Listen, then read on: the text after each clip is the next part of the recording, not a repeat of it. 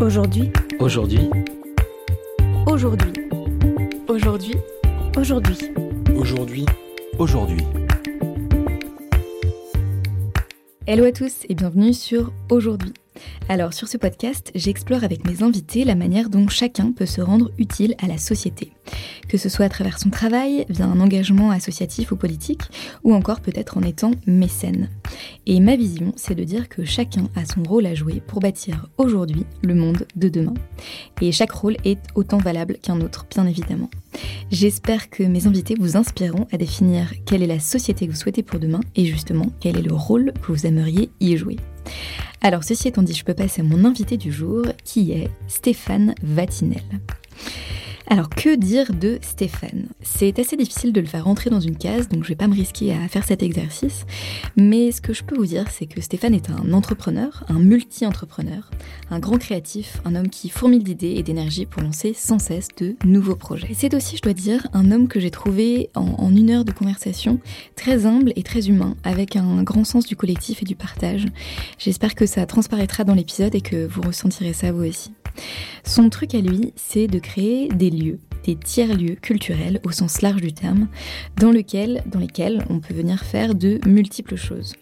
Il est tombé dans la marmite en 1992 quand il a créé à 25 ans avec une bande de copains Glazart, le premier lieu pluridisciplinaire dédié à l'art dans le 19e arrondissement de Paris et qui existe toujours là-bas d'ailleurs. Et depuis, il ne s'est jamais arrêté. Il a créé son entreprise d'ingénierie culturelle qui s'appelle Cini et Oco. Et avec son équipe, il a repris ou donné vie à des dizaines de lieux dans lesquels vous avez probablement déjà mis les pieds ou que je vous invite vraiment à découvrir si ce n'est pas déjà fait. Pour ne citer que les plus connus, on parle donc de la machine du Moulin Rouge, du bar à bulles, du divan du monde, du comptoir général, du pavillon des canaux, de la recyclerie, de la cité fertile et de nombreux autres lieux qui verront très bientôt le jour. Donc ce sont des hauts lieux de la fête et de la scène musicale parisienne, mais surtout depuis quelques années, ce sont des hauts lieux de l'économie sociale et solidaire, dans lesquels on peut venir pour euh, s'informer, pour réparer des objets, participer à des ateliers, assister à des conférences, faire son, son potager urbain, apprendre à faire son potager urbain plutôt, et tellement d'autres choses encore pour apprendre à mieux vivre ensemble et en harmonie avec la nature. Et avec tous ces lieux, je crois vraiment que Stéphane et son équipe sont en train de changer la face de Paris et de réinventer la manière dont on vit collectivement en ville. Alors à ce stade, je voudrais aussi faire un petit warning. Comme dans l'épisode 7 avec Rada Atem que j'avais enregistré sur sa terrasse, je dois vous dire que j'ai encore une fois récidivé. Je suis vraiment désolée et que j'ai enregistré l'épisode en extérieur. En fait, pour faire l'interview, Stéphane m'a invité à la Cité Fertile, ce nouveau lieu de vie immense à Pantin, l'un de ses derniers lieux qu'il a créé euh, là il y a tout juste un an, qui est installé sur une ancienne friche de la SNCF et que vous avez peut-être d'ailleurs visité l'été dernier. J'ai eu la chance d'en avoir une visite guidée privée avec Stéphane qui m'a vraiment fait rêver avec euh, sa brasserie artisanale, son école, euh, sa serre urbaine, son espace de conférence, son restaurant. Bref, c'est vraiment un lieu euh, superbe et si vous n'y avez pas encore mis les pieds, je vous invite vraiment à aller le découvrir. il a fermé ses portes pour les travaux cet hiver, mais il réouvre dès le mois de juin. Et donc le jour de l'enregistrement, il faisait un temps magnifique et je me suis dit, quitte à être au milieu des travaux, autant vous mettre dans l'ambiance. Donc vous verrez en fond sonore, on entend euh, parfois le vent, les mouettes qui passent dans le ciel, des gens qui parlent, euh, des gens qui font des travaux, mais aussi des trains qui passent. J'espère que vous m'en tiendrez pas trop rigueur et que ça vous aidera à goûter d'avance à cette atmosphère si particulière que Stéphane a le don de créer dans tous ces lieux. Je vous souhaite une très bonne écoute. Bonjour Stéphane. Bonjour. Bienvenue sur, euh, sur le podcast. Je suis très heureuse de t'avoir comme invité. Euh, donc comme je te disais avant qu'on commence l'interview, sur aujourd'hui, donc sur ce podcast, euh, je m'interroge sur comment on peut inventer ensemble enfin, collectivement aujourd'hui le monde de demain. Et il se trouve que le monde de demain euh, va être en grande partie urbain et, euh, et, donc il y a un vrai enjeu à réinventer la ville et c'est pour ça que je voulais que, que je t'ai invité, que je voulais qu'on se parle aujourd'hui. Mais avant de, de, parler de la ville de demain, je voudrais qu'on parle un tout petit peu de toi si tu es d'accord. Euh, donc j'ai cru lire sur internet que tu étais originaire de Brest en, en, Bretagne, si je me trompe pas, si je dis pas de Mmh, bêtises. de la Bresse. De la Bresse Dans. Mais j'adore, quoi. j'adore. Yeah. Attends, c'est génial. Oh souvent, souvent, je suis obligé de, de préciser, de dire non, c'est la Bresse et c'est pas Brest. Mmh, d'accord. Bah alors, je te, confirme que dans, dans, beaucoup d'articles, on voit que tu es originaire de Brest. Voilà, un Brest. Bon, bref. Euh, mais du coup, la question que j'avais, c'était euh, qu'est-ce qui t'a fait venir à Paris à 25 ans? Alors, ce qui m'a fait venir à Paris, j'étais même plus jeune, j'avais 17 ans, ah. c'est qu'avec mes parents, nous avions vécu pendant pas mal d'années en Afrique. Mmh. Et quand je suis au Cameroun, à Douala, mhm. je suis, mais je me sens mais tellement, en fait, c'est vraiment ma seconde nation pour moi le Cameroun. Euh, il n'empêche que quand je suis rentré avec mes parents, j'avais 16 ans. J'ai réussi à faire une année euh, en Bresse, à Bourg-en-Bresse, exactement. Ouais. Et, euh, et, en fait, au bout d'un an, je me suis ennuyé, mais, mais je me suis ennuyé à mourir. Et donc, j'ai très vite demandé à ma mère est-ce que maman, tu m'autorises à monter à Paris parce que c'est là que sont tous les arts? En fait, euh, j'ai aucune culture artistique, j'y connais rien à tous ces univers-là au départ, même à l'arrivée d'ailleurs. Et, euh, et c'est ce qui m'a amené à, venir, à arriver à Paris. Et en fait, je suis arrivé pas à Paris, je croyais que c'était Paris. Je suis arrivé à Bois-Colombes, en périphérie de parisienne. Et en fait, c'était un deuxième cul-de-sac. Hmm. Euh, parce que finalement, en 87, Bois-Colombes, sincèrement, c'est pas Paris. Mm. Et c'est presque plus proche de Bourg-en-Bresse que mm. de Paris. Mm. Et ça, je pense que ça aura été déterminant derrière pour beaucoup de choses que j'ai fait depuis. Ok. Donc du coup à 17 ans, parce que pareil, ce que j'ai lu, c'est que tu étais arrivé à 25 ans, mais donc non, non, pareil, non, non, je suis arrivé à 17 ans. J'ai passé mon bac. Ma mère m'a laissé partir parce qu'elle voyait bien que j'étais en déprime. Et euh, j'ai trouvé qu'elle a eu beaucoup de courage de laisser partir un enfant de 17 ans. Euh, bon, je faisais déjà 1m93, mm. je faisais pas loin de mes 100 kilos, donc elle était peut-être plus rassurée que si j'avais été tout petit et tout grignette, mais encore que. Euh, et, et, je, leur, je la remercierai jamais assez. Mm. D'accord, super. Et depuis, tu n'as jamais quitté Paris? Malheureusement non. Ah. pour le coup, malheureusement non, parce que je crois, j'ai eu beaucoup de chance. J'ai pris beaucoup, beaucoup, beaucoup de ce que peut offrir Paris et sa périphérie mhm.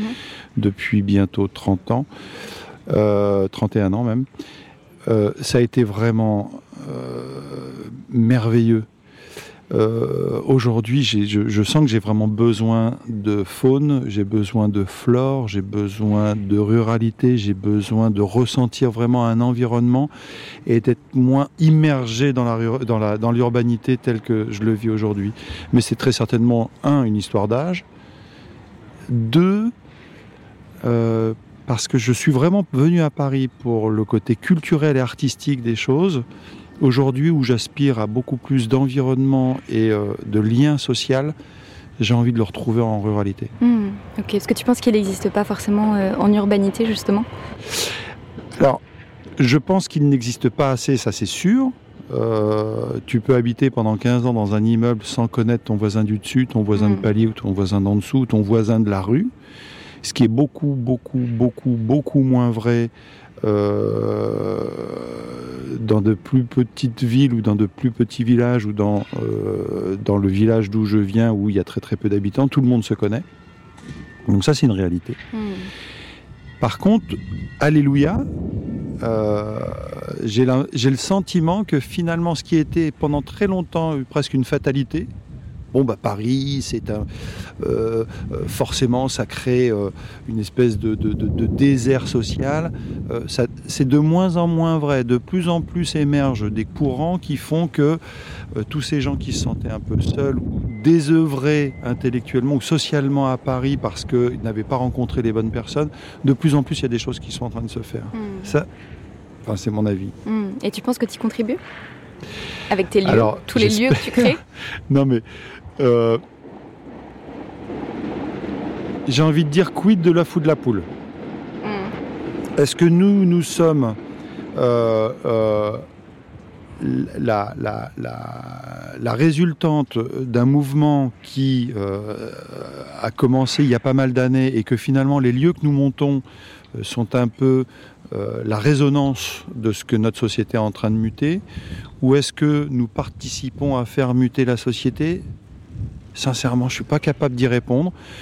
Et en fait, je crois que j'ai pas envie d'y répondre. Ce qui m'intéresse, c'est le résultat. Hmm, et, nos lieux sont par contre la preuve vivante parce qu'il marche très très très très fort et on en est très heureux, on le dit, on, on, le scande presque. il marche très très très très fort parce qu'on y crée du lien, de la convivialité, du contenu, euh, euh, et on sent que les gens sont hyper attentifs à ça. Hmm. ok, super. Euh, on va parler un peu plus tard de tous les lieux que tu as, pu créer. Mais euh, j'embraye un petit peu, enfin je continue plutôt sur, euh, à, parler un tout petit peu de toi. Mhm. sur, encore une fois, les articles qu'on peut lire de toi sur, sur Internet. les adjectifs pullulent. On, dit de toi que tu es une, tête chercheuse, un, un, quoi, un, dénicheur de tendances, un créatif, etc. Et dans l'épisode juste avant, avec, mon, avec mon invité, on, parlait de la question des talents et de comment est-ce qu'on peut vraiment trouver sa place dans la société quand on, quand on sait quel talent on peut apporter. Du coup, je voulais te demander, euh, toi, qu'est-ce que c'est ton talent, à ton avis? Comment, enfin, comment tu définirais ton talent? Je suis un bon copieur. T'es un bon copieur euh, Non, le, le, le, principal talent euh, que je pourrais peut-être me reconnaître si, si, si, si j'en arrivais jusque-là, euh, ce serait de réunir des gens autour d'un projet dont je n'ai pas forcément les contours, mais dont les contours s'affirment grâce aux gens que j'amène sur les projets. Mmh. Euh, je ne sais pas si c'est clair, et pourtant quand je le dis pour moi dans ma tête, c'est très très mmh. clair. Hein. c'est que euh, je crois que le premier lieu que qu'on ait monté, et, je ne peux pas dire je, parce qu'en fait jamais je n'ai monté un mmh. lieu, toujours nous avons monté des lieux. Et euh, les personnes avec lesquelles euh, j'ai fait ça, il y en a un grand nombre avec lesquels on continue à travailler aujourd'hui. Euh, il y en a un certain nombre d'autres qui sont partis depuis, mais elles sont parties pour de très bonnes raisons soit retourner dans notre province natale, euh, soit parce qu'à un moment la vie fait que euh, tu as envie de faire des enfants, que la contrainte de créer des choses comme celles que l'on crée fait que tu as un peu moins de temps libre euh, dans mm. tes temps de vie personnelle, tu vois. Donc ces gens ont voulu partir. Mais quelle richesse que de se retrouver en face, ensemble, à partager. Alors après, par contre, ce qui a été plus compliqué et sur lequel je n'ai pas eu de talent, ça a été d'accepter qu'à un moment, il faille définir un peu une notion de leadership. Hmm. Euh, à savoir que moi, pendant longtemps, nous étions une association avec des gens qui collectivement décidaient les choses et ainsi de suite. Et en fait, euh, ça nous a pris beaucoup, beaucoup de temps pour avancer sur certains projets. Là, aujourd'hui, euh, j'affirme peut-être de façon plus décomplexer euh, ma notion de, responsable de, d'entreprise, exactement, de chef d'entreprise. Mm. Et ça me permet d'être encore plus à l'aise avec le fait que des gens de talent mm. supplémentaires, complémentaires, arrivent sur un projet et ensemble on pilote un projet et on arrive à en faire quelque chose. La cité fertile où on est aujourd'hui, euh, c'est vraiment l'exemple de ça, quoi. C'est plein de personnes, de structures, de jeunes, de très jeunes personnes. Clémence Vazard, par exemple, qui a piloté la, Cité Fertile jusqu'à aujourd'hui. Euh, à à peine la trentaine. Elle est à la fois artiste d'un côté, euh, elle a été administratrice de, de, de, de, Signaoco pendant un temps, et quand on a décidé un jour de créer le pôle développement, en se disant, bon, on va peut-être pouvoir former des gens à tenter de faire des lieux comme les nôtres et ainsi de suite. Euh, on s'était dit qu'on allait déposer une fiche de poste sur euh, une recherche d'emploi. C'est elle-même qui nous a dit, mais euh, s'il vous plaît, alors qu'elle était administratrice, est-ce que je peux postuler à ce poste? Et, elle a développé un talent relationnel, inventif, enfin voilà, à, à, aussi réunir des gens autour d'un projet comme celui-ci. Et donc voilà, vraiment, je crois que le, meilleur talent. Après, attention, hein, tout ça, de, dessous, il y a une, puissante envie de faire des choses. Mmh, bien sûr, bien sûr, oui, oui. Mais ça, c'est pas un talent, c'est mmh. juste une envie. Euh, mais le talent, c'est peut-être vraiment de réussir à réunir les gens. D'être un mobilisateur, un fédérateur. Ouais. Ouais, ce qui est le propre de beaucoup de chefs d'entreprise, en fait. Bah, ce qui est le propre de beaucoup de chefs d'entreprise et ce qui est le propre de euh, pas mal de ces gens qui aujourd'hui portent des projets qui sont hyper, euh, comment dire, enfin qui, moi qui me fascinent. Et en fait, à chaque fois, euh, ils sont pas seuls, quoi. Mmh, ils sont, ils sont à plein et ils, et ils réussissent à, à- à créer des- de, de- de très belles histoires. euh. C'est vraiment, je trouve que le 21e siècle est aussi un peu, euh, il y a, il y a presque, c'est un peu le siècle, siècle, enfin, les 20 premières années, là, c'est un peu le siècle des Lumières, là. Mm, mm. Je suis d'accord. En tout cas, il y a un reversement de, de culture, de. On subit plus, Mm. Alors si on subit euh, des, des- des éléments qui pour moi sont d'une importance capitale, hein, on fait subir à l'environnement des choses qui sont ina- inadmissibles, qui sont aussi souvent les conséquences d'un XXe siècle qui lui faisait fi de tous ces, de ce- tous ces problèmes-là. Euh, mais mais aujourd'hui, on, on commence à avoir une, une- conscience aiguë autour de l'économie sociale et solidaire. Je pense que le capitalisme est en train de presque de commencer. Il, il ne le sait pas, on, est- on pense qu'on est au paroxysme du capitalisme, et en fait, d'une certaine manière, moi je me dis, détrompez-vous, on est en train d'arriver à ce que le capitalisme est allé, arrivé euh, au sommet de ce qu'il pouvait être, et qu'en fait, il va commencer à décliner. Google me donne tort. Apple me donne tort, euh, Huawei me donne tort, euh, euh, Carlos Ghosn me donne tort. Enfin bon, il y a quand même pas mal d'éléments Mhm. qui me donnent tort aujourd'hui. Mais je crois que l'économie sociale et solidaire est en train de naître de ses cendres, enfin de ses cendres, de, de- et que quand on inclut là-dedans l'environnement, La solidarité. la solidarité, et ainsi de suite, c'est en, euh, là, c'est en train de bouillir Mm. et je suis ému de ça. Ouais, c'est vrai que c'est hyper beau ce qui Et se c'est passe en porté ce moment. par des gens qui justement ne peuvent le faire que parce que ils font des choses beaucoup plus collectives Mm. aujourd'hui. Mm, ouais, je suis bien d'accord avec toi.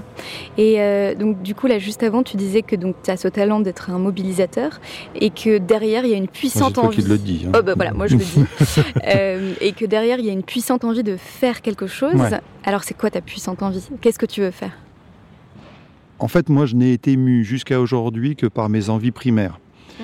J'avais 16, 17 ans. Je dis à ma mère, je veux monter à Paris parce que c'est là où il y a tous les arts. C'est parce qu'en fait, je m'emmerde dans, ma, dans, ma- dans mon petit village euh, dans l'Ain. Et que euh, je suis encore en pleine adolescence. Et ce que j'ai envie, c'est de rencontrer des gens, c'est euh, euh, euh, vivre ma vie euh, à, à- de- à consommer des émotions euh, qu'elles soient dans mes rencontres amoureuses, que ce soit dans mes sorties le soir. et puis finalement, j'ai pas trop envie d'aller en boîte de nuit, donc je me dis qu'il vaut peut-être mieux que ce soit au contact de gens qui ont une fibre artistique. Et donc très rapidement, Arrive Glazart. cinq ans plus tard, arrive Glazart. En 1992. Voilà. Ouais. Tu, peux, tu, ça- tu peux dire au micro ce que c'était Glazart exactement? Euh, eh ben, Glazart, c'est la première fois qu'avec des copains, on arrive à formaliser un peu un truc, un projet un peu nanar, mais pas complètement. C'est l'époque où on fait des, des- où il y a l'émergence des premiers squats, enfin des premiers squats, pas vraiment des premiers squats, mais en tout cas c'est la pleine période des squats. Et moi qui suis un bon élève, euh, euh, je dis à mes copains, bon, nous on va tenter de louer un truc. Euh, on va lâcher nos appartes. Moi, à l'époque, je travaille dans le cinéma. Je suis assistant stagiaire euh, régie. Ouais. Euh, J'ai euh, mon copain qui vend des préservatifs dans des distributeurs euh, distri- qui sont un peu de partout dans Paris. J'ai mon copain qui répare des caisses enregistreuses dans les supermarchés. Donc on est vraiment, on est- c'est c'est- c'est- c'est- Hmm, c'est une, équipe, euh, c'est un peu les, les, enfin les bras cassés quoi. Et, et- et je leur dis, oh là là, quand on voit, il y a machin qui fait du théâtre, il n'arrive pas à trouver un endroit pour faire sa pièce. Il y a machin qui fait de la musique, euh, machin. Il y a machine qui fait de la danse. Il y a machin qui ou machine qui fait euh, de la photo. Et si nous, on crée un lieu où on pourrait euh, les accueillir à l'époque, en 92, il y a tous mes potes qui me disent alors déjà, personne t'a attendu à Paris pour trouver un lieu euh, et pour créer ce genre de choses. Et d'autre part, on pense que ce sera impossible. Et là, je le prends un peu comme un défi. Ça, c'est en 91. Je leur dis on va trouver. Et je commence à partir chercher de partout dans Paris. On trouve un entrepôt qui va être démoli deux ans plus tard, qui appartient aux ascenseurs de Rieux, qui viennent d'être rachetés par une régie immobilière de la ville de Paris, dans lesquels ils vont faire des logements, mais en attendant, ils savent pas trop quoi en faire. Ils disent, nous, on voudrait louer ça, vous nous donnez un loyer, pendant deux ans, on vous oublie, dans deux ans, on revient chercher les Mm. clés et on fera nos logements. On prend ces locaux, et je crois qu'on monte l'un des premiers lieux un peu pluridisciplinaires de Paris, parce qu'à l'époque, et je le remets en 92 aujourd'hui, c'est devenu bateau de faire ça. hein. Mm. Mais en 92, de dire que dans un même lieu, on fera en début de semaine des expositions, en milieu de semaine du théâtre, en fin de semaine de la musique, et que euh, y aura aussi des spectacles de danse. On vivait sur place, c'était merveilleux. On s'est éclaté pendant deux ans, mais c'était extraordinaire. Et quand au bout de deux ans, il a fallu qu'on ferme, parce qu'en fait, il fallait qu'on rende les clés, on a rendu les clés. Et là, c'est la, c'est la mairie du 19e qui, la première, s'est dit merde, ils nous rendent les clés. Ils pensaient qu'on allait faire des banderoles en disant c'est dégueulasse, vous tuez, euh, vous faites avorter la création artistique et ainsi de suite. Et nous, c'était tout l'inverse, c'était dire ok, on a joué, on connaissait le sens du jeu. Et c'est là où la, la mairie de Paris nous a proposé Glazart qu'on connaît toujours, qui est à la porte de la Villette, en nous disant vous avez eu l'élégance de rendre les clés au 22e mois, donc on va tenter de vous retrouver un lieu. Et donc nous, on disait déjà à l'époque, ça permettra aux gens du 19e de ne pas avoir à prendre le métro pour aller jusqu'à République pour pouvoir avoir accès à une forme de création artistique. Honnêtement, ça a cartonné. Les gens du 19e qui n'avaient pas de proposition venaient en masse dans ce lieu-là. Alors je ne sais pas s'ils continuent à venir en masse, je l'espère. Et en fait, ça, voilà, derrière, on a fait le divan du monde, on a fait le comptoir mmh. général, on mmh. a fait euh, tous les autres lieux. Et les premiers, c'était parce que l'artistique, c'était une, un vrai sens de loisir, de sortie. Mmh. Et pour toi, à l'époque. Pour moi, Et, moi et mes copains, on, avait, on, avait, on avait 22, 23 ans, 24 ans, quoi. Et en fait, déjà à l'époque, je pense que je votais écolo quand il y avait une élection. Et c'était terrible de voter écolo parce qu'on faisait 4,5% et je me disais, c'est catastrophique. Euh, enfin, c'est dur hein, de passer 20 ans à, voter pour les losers de service. Hein. Vraiment, moi, j'ai détesté ça. Quoi. Tu as toujours l'impression que, en fait, ton choix ne représente que un vingtième de la population et, euh, ou un vingt-cinquième de la population. Et tu comprends pas pourquoi les gens n'adhèrent pas à ça. Et les, lieux qu'on a commencé à créer plus tard, à partir de 2008, ont commencé à faire référence à notre vote hmm. et à notre implication dans quelle peut être une société un peu plus euh, euh, redistributrice, quelle peut être une société où on crée plus de liens sociaux. Et en fait, on en est arrivé à la conclusion que finalement, et ça va pas plaire à certaines personnes qui pourraient entendre euh, ce que je vais dire, c'est que la culture au sens strictement artistique du terme peut être plus parfois excluante que euh, euh, comment regrouper les gens hmm. autour d'un même thème. Et je dis ça après 16 ans de Glazart et de Divan du Monde où on a vu dans nos lieux pratiquement tout le temps venir à peu près les mêmes populations. Tu fais un concert de rock, tu sais exactement ce que tu dois mettre dans le frigo. Tu fais un concert de musique classique, tu sais exactement ce que tu dois mettre dans le frigo et quel type de personnes tu vas avoir. En fait, quand tu es sur la programmation purement artistique, tu t'adresses à des communautés de gens qui aiment un style et en fait on se balade souvent de niche en niche. Et quand on a monté des comptoirs généraux ou quand on a monté des, des recycleries, pour parler d'autres thèmes que l'artistique et donc se décaler légèrement en, abordant le thème culturel, eh ben, enfin, j'ai envie de pleurer en en parlant. C'est que d'un seul coup, on s'est retrouvé avec dix fois plus de monde qui venait dans ces endroits-là parce que on intégrait tout le monde de façon beaucoup plus large. Donc, attention, hein, le ministère de la Culture, s'il m'entend, il ne faut pas qu'il arrête de faire le travail qu'il fait. C'est, magnifique. Hein. Mm. Mais il faut commençait aussi un peu à intégrer que culture, ça n'est pas forcément artistique, la littérature, c'est hyper important, mais il y a plein de gens qui ne savent pas forcément lire ou qui n'ont pas d'accès ou d'appétence à la lecture et qui pourtant seront heureux d'aller dans des endroits où ils vont pouvoir voir des conférences autour de thématiques qui sont pas forcément dans le champ littéraire ou dans le champ artistique. Mmh. Et nous, avec la recyclerie ou le comptoir général ou le pavillon des canaux, et avec la cité fertile aujourd'hui aussi, on s'adresse à un bassin de population qui est fabuleux. Hmm. C'est génial.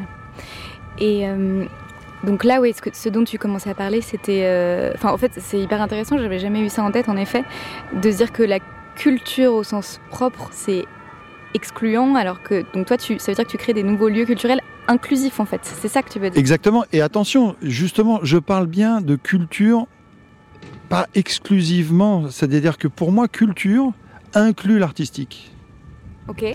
Par contre, il y a beaucoup de lieux artistiques qui sont trop refermés Mm. sur un, un- un contenu strictement artistique, alors que nous, en ouvrant la recyclerie ou le comptoir général, ou d'un seul coup, on dit la culture, c'est aussi bien une conférence autour de comment euh, euh, je traite les sols euh, parce qu'ils sont pollués et que je voudrais les, les dépolluer, que euh, de faire un atelier avec euh,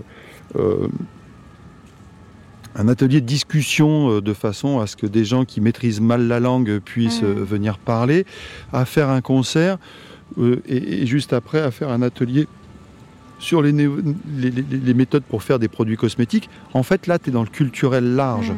Et on inclut le concert ou l'exposition euh, artistique s'il faut. Là où, à l'époque de Glazart et du Divan du Monde, on ne faisait que des expositions, Mm. des concerts, euh, des pièces de théâtre. Et en fait, on excluait, de ce fait, en étant strictement artistique, une grande partie de la population qui se dit soit c'est pas pour moi, soit qui n'a jamais été confronté à cet exercice-là et qui donc euh, ne, s'y sent même pas intéressé d'une certaine Mhm. manière. Et après, pire, dans l'artistique, il y a tellement de micro-chapelles de gens qui se disent euh, Moi j'adore la musique, mais par contre j'écoute que du punk, Mm. et qui n'écoutent finalement rien d'autre. Ça fait des gens qui sont dans Ouais. leur entre-soi, dans leur univers. Nous, quand on est culturel large et qu'on est même capable de faire euh, euh, une réunion tupperware, entre guillemets, on- s'adresse à tout le monde. Mm. Et ça, moi, ça a été mon, mon big bang personnel dans le cadre du travail que nous faisons en créant des lieux, des tiers-lieux culturels. C'est que d'un seul coup, on s'est dit Ah, merveilleux, sur un village, en ruralité, en périurbain, en hyperurbanité, si on aborde le principe du tiers-lieu sous cet aspect-là, en fait, on va réellement pouvoir créer du lien social parce que finalement, on exclut beaucoup moins de personnes que ce que l'on excluait Mhm. avant sur nos espaces strictement artistiques. Je sais pas si je. Si, si, c'est clair. J'ai juste depuis tout à l'heure, je regarde un truc, il y a de la fumée qui sort. Je, je fais complètement en normal. aparté. C'est normal C'est normal, c'est parce que j'adore. C'est la, la brasserie. Ah, ok, parce que je me suis dit, c'est en train de prendre feu Non, et non. je vois le truc et tout va s'enflammer. Mais euh, Non, bon, non. ok. Du coup, c'est du coup, c'est normal. Euh, Voilà.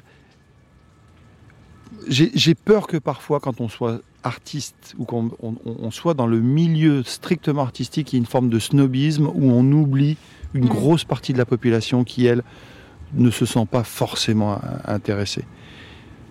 Nos lieux aujourd'hui, qui se disent donc strictement culturels et moins artistiques, Hmm.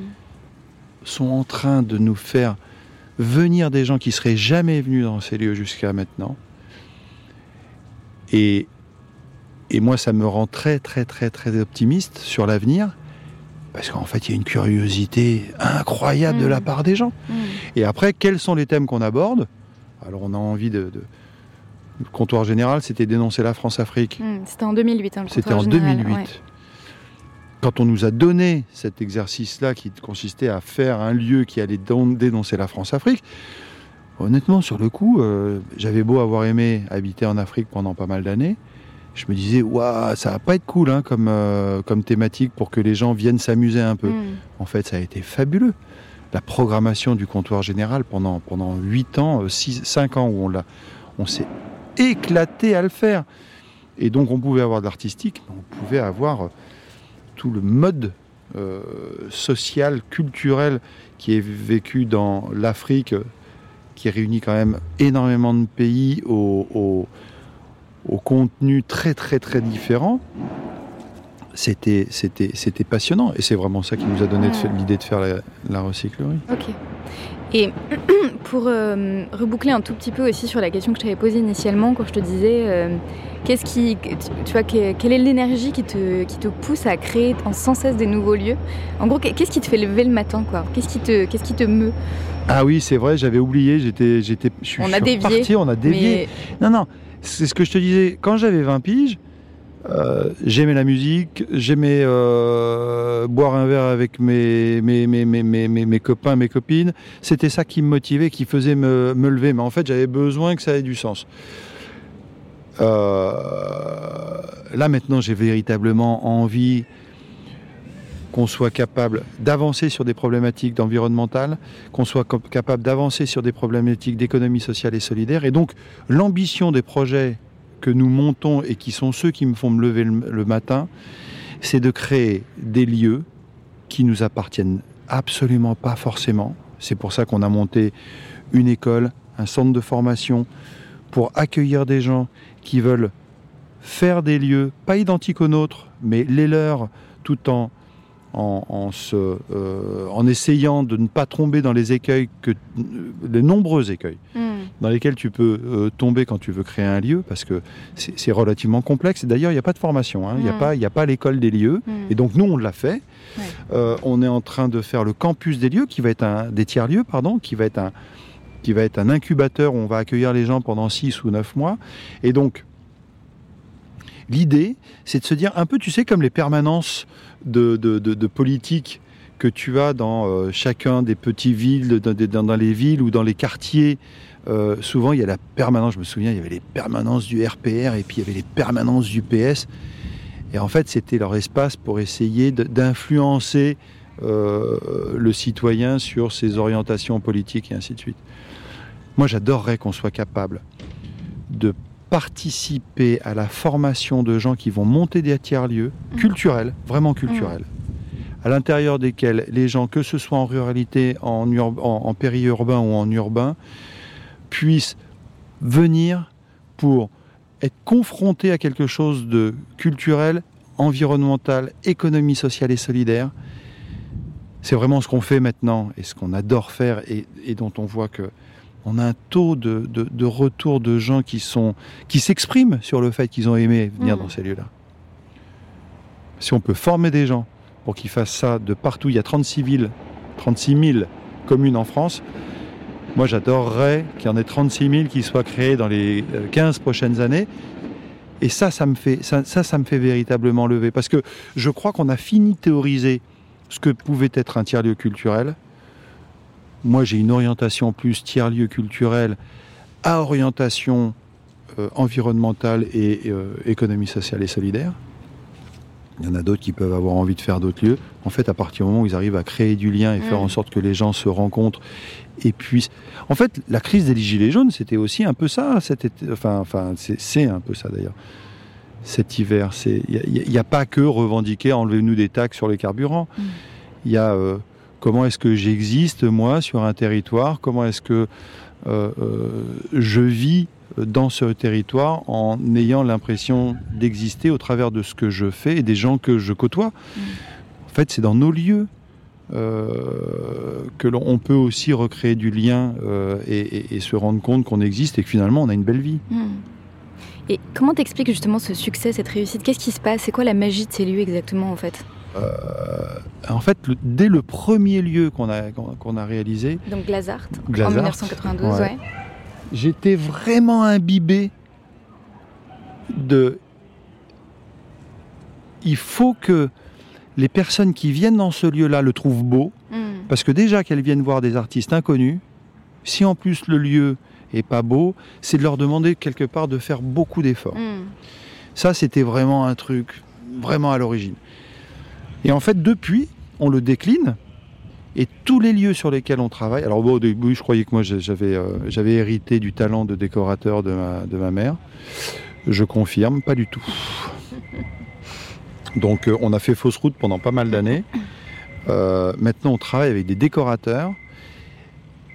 Et je crois que ça, ça participe énormément au fait que quand tu passes la porte, tu sais pas ce que fait ce lieu, tu sais pas ce que tu vas y manger, tu sais pas ce que tu vas pouvoir qui tu vas pouvoir rencontrer, mais il y a déjà un premier aspect, tu te dis, ah, je me sens bien. Mm. La deuxième chose que qu'on essaye de... je, ne suis pas sûr qu'on y arrive tous les jours, hein, mais c'est vraiment la qualité d'accueil que l'on peut faire aux gens qui viennent sur ces lieux-là. Moi, ça fait 20 ans que j'entends dire qu'à Paris, euh, on n'est pas bon dans le service, on n'est pas bon pour accueillir les gens. Je suis assez d'accord avec ça. Hein. Mm. Je crois que c'est en train de changer un peu quand même. La troisième chose, euh, la programmation. Même le pavillon des canaux, qui est un plus petit lieu, hein, Hmm.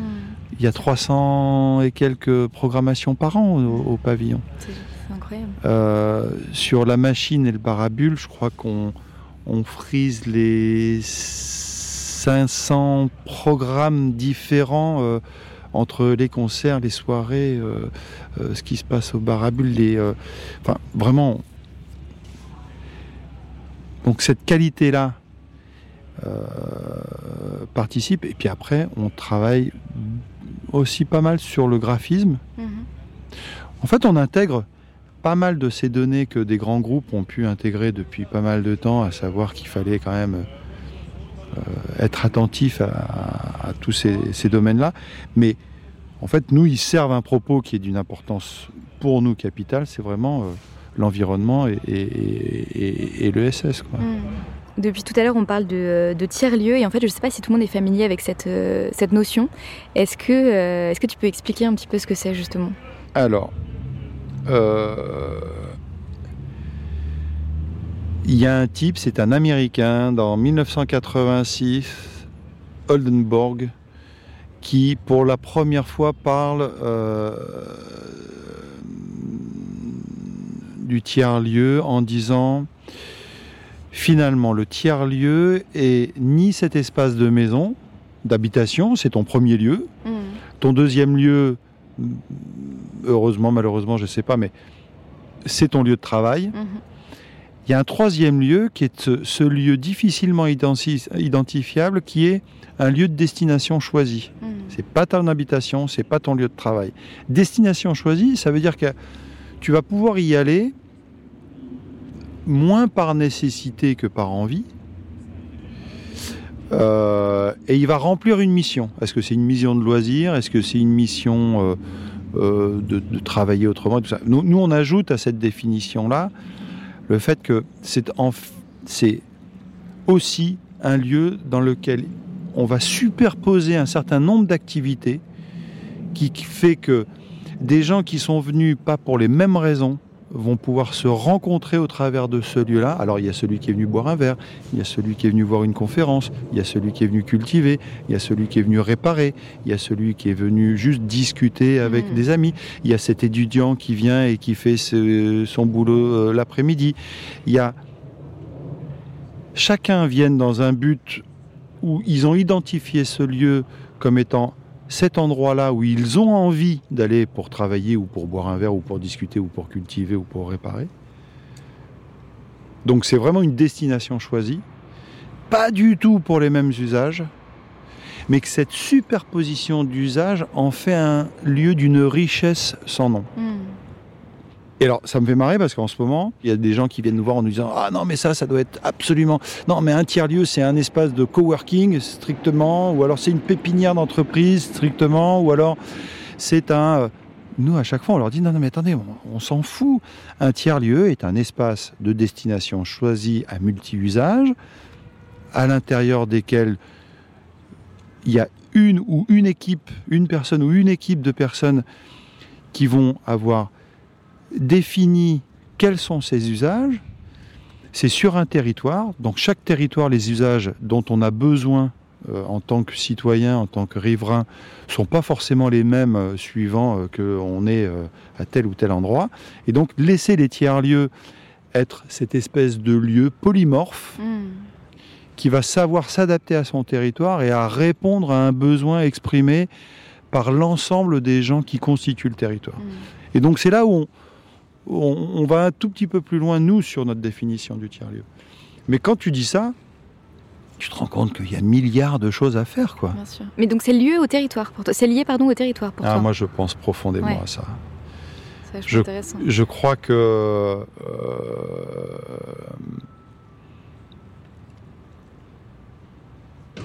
Bon, moi je suis de plus en plus très attiré par tout ce qui est un peu euh, chamanique et ainsi de suite, où on parle d'énergie, des- Mhm. des, énergies partagées. Euh, la faune, la flore, euh, l'être humain, tout, tout, tout, la pierre, tout a une Tout a une énergie. Mhm.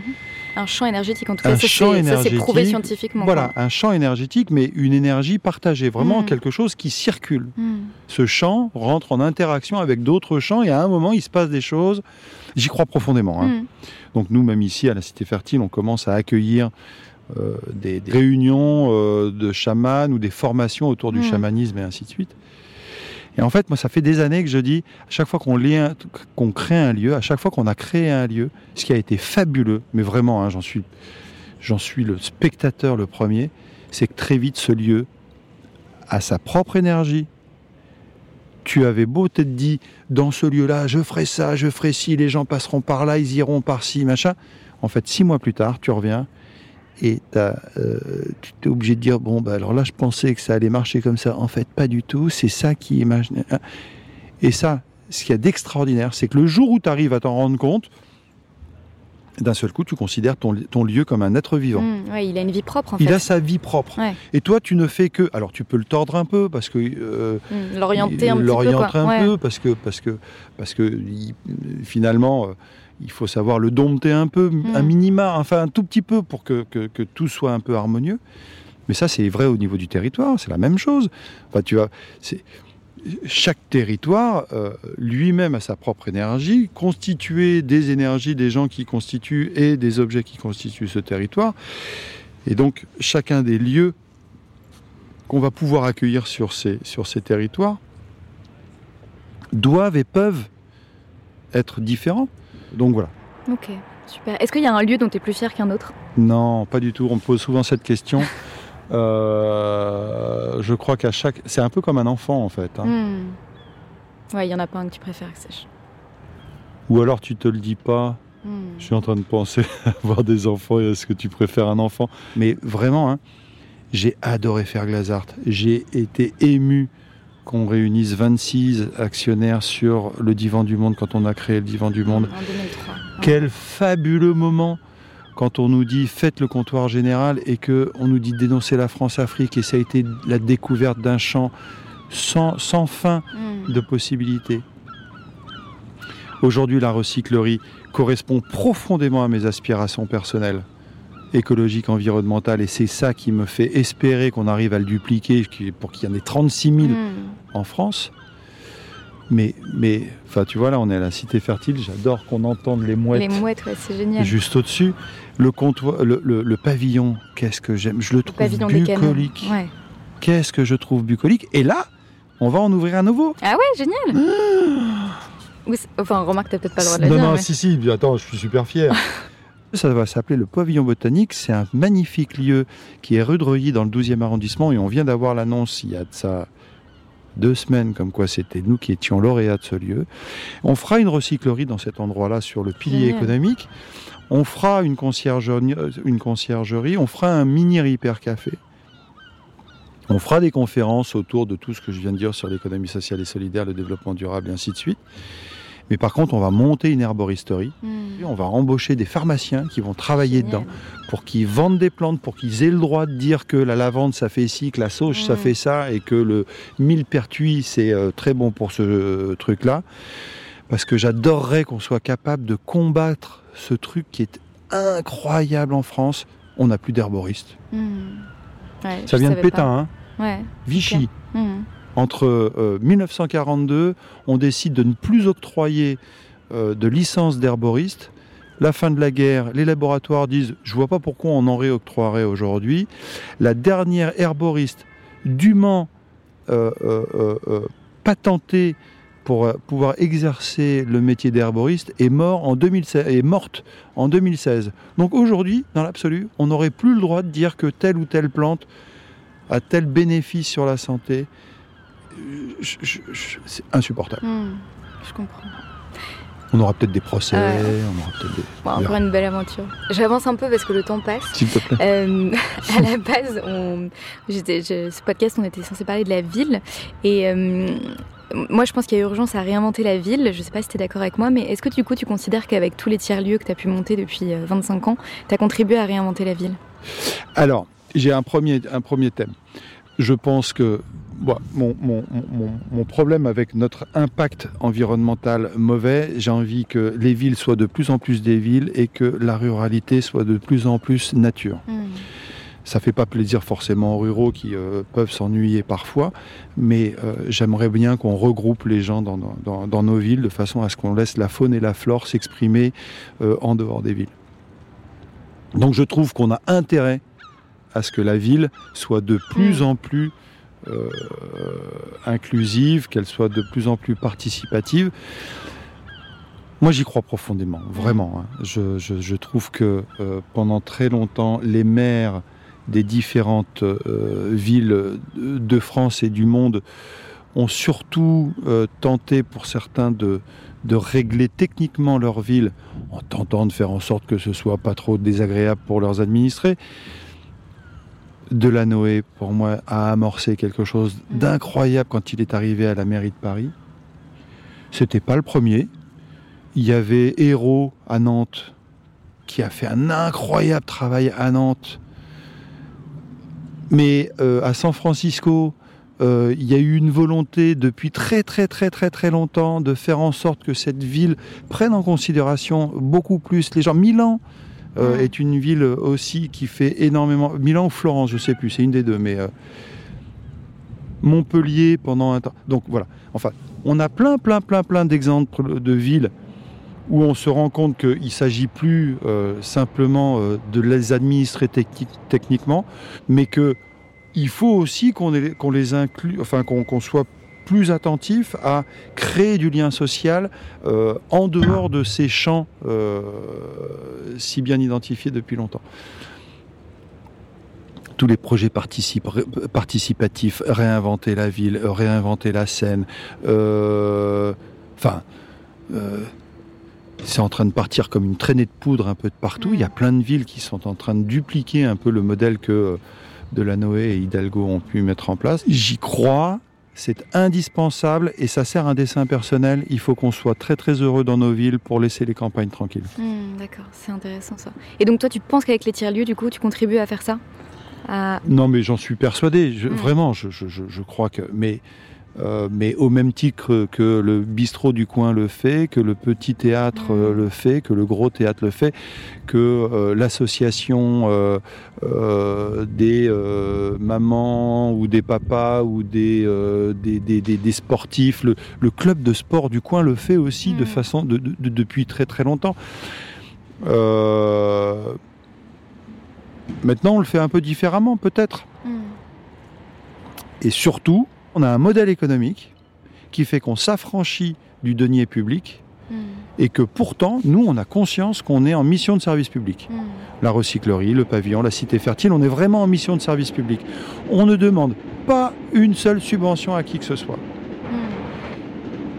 Et ben, ça aussi, c'est une révolution. C'est que d'un seul coup, on peut faire une mission de service public sans denier public, en étant issu strictement de l'économie privée et là, euh, enfin, sur une ville comme Paris, mais surtout sur le Grand Paris et dans toutes ces villes qui nous aujourd'hui nous sollicitent,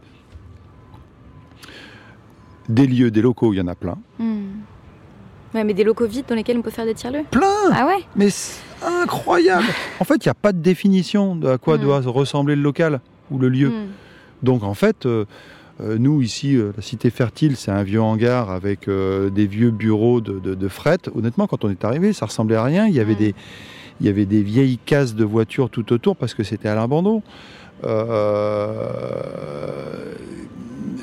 a, on a plein, plein d'exemples, soit de lieux complètement fabriqués dernièrement, soit de vieux lieux dont il y a 20 ans personne ne voulait et qui aujourd'hui les gens sont après à courir après en se disant ah je peux je peux récupérer cet endroit parce que bah, parce que c'est déjà un lieu qui a déjà une âme quoi. Mm. Alors maintenant il faut il faut travailler dans. Mais vraiment euh, de l'énergie il y en a, de l'intérêt de la part des gens qui peuvent fréquenter ces lieux il y en a beaucoup. Il y a, il y a même une énorme mm. demande. Euh, j'ai presque envie de dire que en ce moment il y a L'économie sociale et solidaire est un, univers dans lequel il y a des flux financiers euh, qui ne savent pas où aller, faute de projets véritablement. mais il y a moyen de trouver les financements pour pouvoir créer ces lieux. Ok. Je, fais, je, te pose une question qui est une question rituelle dans ce podcast. Uh-huh. Est-ce que tu dis que tu changes le monde? Mais attends, mais euh, j'ai honte. Bien sûr. Moi, je me lève le matin en disant à ma fille, à mon fils et à ma femme, bon, allez, hop, ce matin, j'y vais. J'espère que je vais non pas changer le monde, parce que c'est, c'est un peu... Ça manque d'ambition. Mm. Je dis bien que je vais participer à sauver le monde. Ok, bah c'est génial que tu répondes ça. C'est d'une prétention sans nom. Bah non, mais euh, c'est génial, il en, il en, faut en même temps. Bah, surtout si tu as autant de monde derrière que tu peux entraîner vers, vers une vision. Ouais, derrière, je dirais pas derrière, avec et à mmh, côté. C'est vraiment. Le jeu, moi j'ai vraiment beaucoup de mal. Hein. C'est vraiment. On, on, on, on, est vachement nombreux là. Enfin, bon. Ouais, c'est dingue là. Tout, quand tu m'as montré tous les gens qui travaillent, que ce soit les ouvriers qui sont en train de faire les travaux, les gens dans les, dans, le, dans les locaux qui travaillent, les, les étudiants, les, tu fédères un, un monde incroyable en fait. Et tous mus par des, des besoins et des envies qui, qui leur sont très, euh, très euh, personnels, hein, mais qui servent le collectif quoi. Hum, hum, hum. Et euh, attends, je regarde un petit peu mes questions. bonne odeur de bière là qui monte là, c'est le houblon qui est en train de.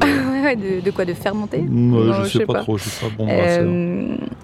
Il y a encore deux dernières questions. Mhm. Euh, la première, c'est euh, est-ce que tu as un rêve avec Signy Oko ou je sais pas avec la Cité Fertile, avec un de tes lieux, un, un truc un peu fou Oui. Alors, j'ai un rêve. Alors là, pour le coup, ça, ça, ça, ça dénote presque de la d'une forme de, de, calcul politique. Tu sais, par, tout à l'heure, je te parlais de, ces zones d'influence que pouvaient être les permanences RPR mhm. euh, à l'époque, la mhm. PS dans, dans, toutes ces, dans tous ces quartiers, ces villages.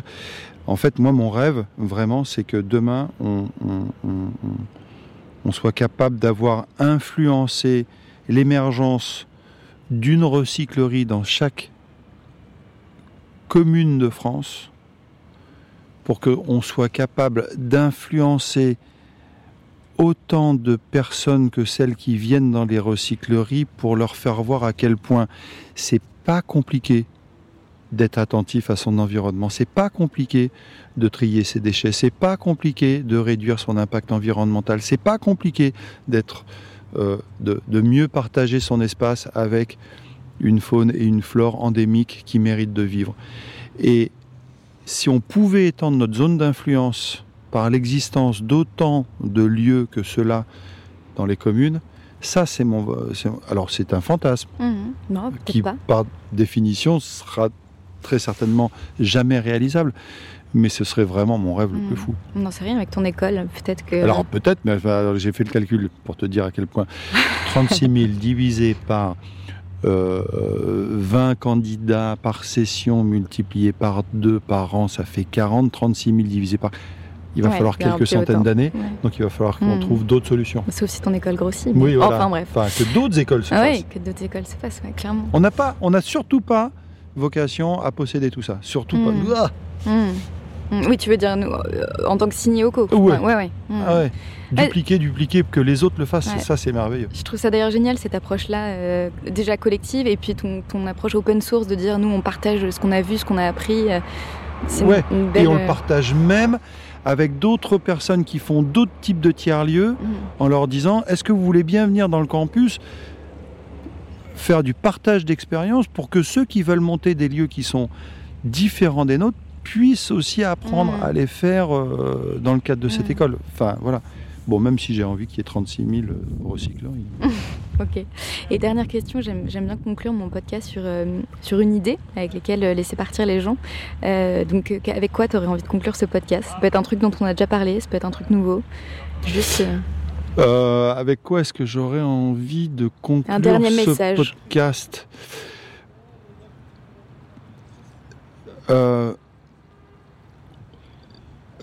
Vraiment faire comprendre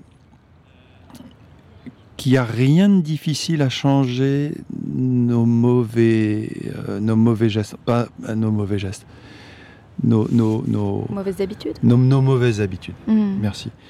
Euh, c'est d'une simplicité sans nom. Et Aujourd'hui, on est alarmé par euh, l'impact plastique sur l'environnement, l'impact énergie sur l'environnement, euh, l'impact euh, chimique sur nos, environnements. et on a, on a l'impression que finalement, on ne peut pas y faire grand-chose. Mmh. Je, je, voudrais juste donner une anecdote qui nous est arrivée à la recyclerie, qui est celle que je préfère devant toutes celles qui n'a pu nous arriver. Un jour, à la recyclerie vient un monsieur, il est avec sa femme, il doit avoir 70, 75 ans, je sais pas. Et il arrive, et quand tu arrives à la recyclerie, tu fais la queue pour faire ta commande. Là, euh, tu fais ta commande, tu payes tout de suite. Alors déjà, le, il se dit, attends, j'ai pas mangé que je suis déjà en train de mm. payer mon truc. nous, on ne lui a pas demandé de faire cette queue, hein, c'est lui qui est mm. venu. Il prend son, son buzzer, là, euh, il va s'asseoir à une table. Là, il se rend compte que... Euh, il n'y a personne qui va venir le servir. Quand le buzz va buzzer, il va falloir qu'il aille à la cuisine chercher sa, sa, bouffe. Ensuite, qu'il se l'amène. Ensuite, qu'il aille à un centre de tri et qui trie le, fond de ses assiettes pour euh, mettre d'un côté euh, la serviette en papier, euh, le recyclable, le compostable, machin, puis mettre sa, vaisselle. Et le type repart, mais tellement en colère, en mmh. disant c'est vraiment inadmissible ce genre de lieu où on nous fait tout faire. Nous, c'est marqué en gros centre de tri à la recyclerie. Hein. Ce même monsieur, je pense que ça fait dix fois depuis qu'on le voit venir à la recyclerie, et ce même monsieur vient très souvent avec des amis à lui, et il est tellement fier de leur faire voir. Alors ici, quand tu viens, alors on te propose ça, et puis tu fais ci, et après c'est toi qui vas trier. Et en fait, il en est arrivé à trouver ça tellement cool. Hmm d'intégrer un processus comme celui-ci et faire voir que le geste, il est valorisant pour celui qui le fait. Mm. C'est la preuve qu'en fait, euh, c'est simple. Ouais, super simple de changer. C'était le message avec lequel tu veux partir. Génial. Bah, merci beaucoup Stéphane. Avec un grand plaisir Charlotte. Hello à nouveau. Si vous êtes encore là, c'est peut-être que l'épisode vous a plu. Si c'est le cas, n'hésitez pas à le dire avec un commentaire ou avec des étoiles sur votre application de podcast. Ça permettra vraiment de faire remonter le podcast dans les suggestions pour que d'autres puissent le découvrir. Et bien sûr, euh, n'oubliez pas aussi de vous abonner sur votre application de podcast euh, pour euh, être notifié de la sortie d'un nouvel épisode à chaque fois. J'espère que cet épisode avec Stéphane vous aura donné envie de découvrir les, tous ces lieux, les lieux qu'il a imaginés avec son équipe. Et peut-être aussi que ça vous a inspiré d'une manière générale à repenser notre rapport aux autres au sein de la ville pour imaginer collectivement quelle est la ville qu'on veut pour demain. Si vous avez des idées ou des questions, n'hésitez pas à les partager sur les réseaux sociaux ou sur le site du podcast aujourd'hui-lepodcast.com. Euh, je vous dis encore merci pour votre écoute et à dans deux semaines pour un nouvel épisode.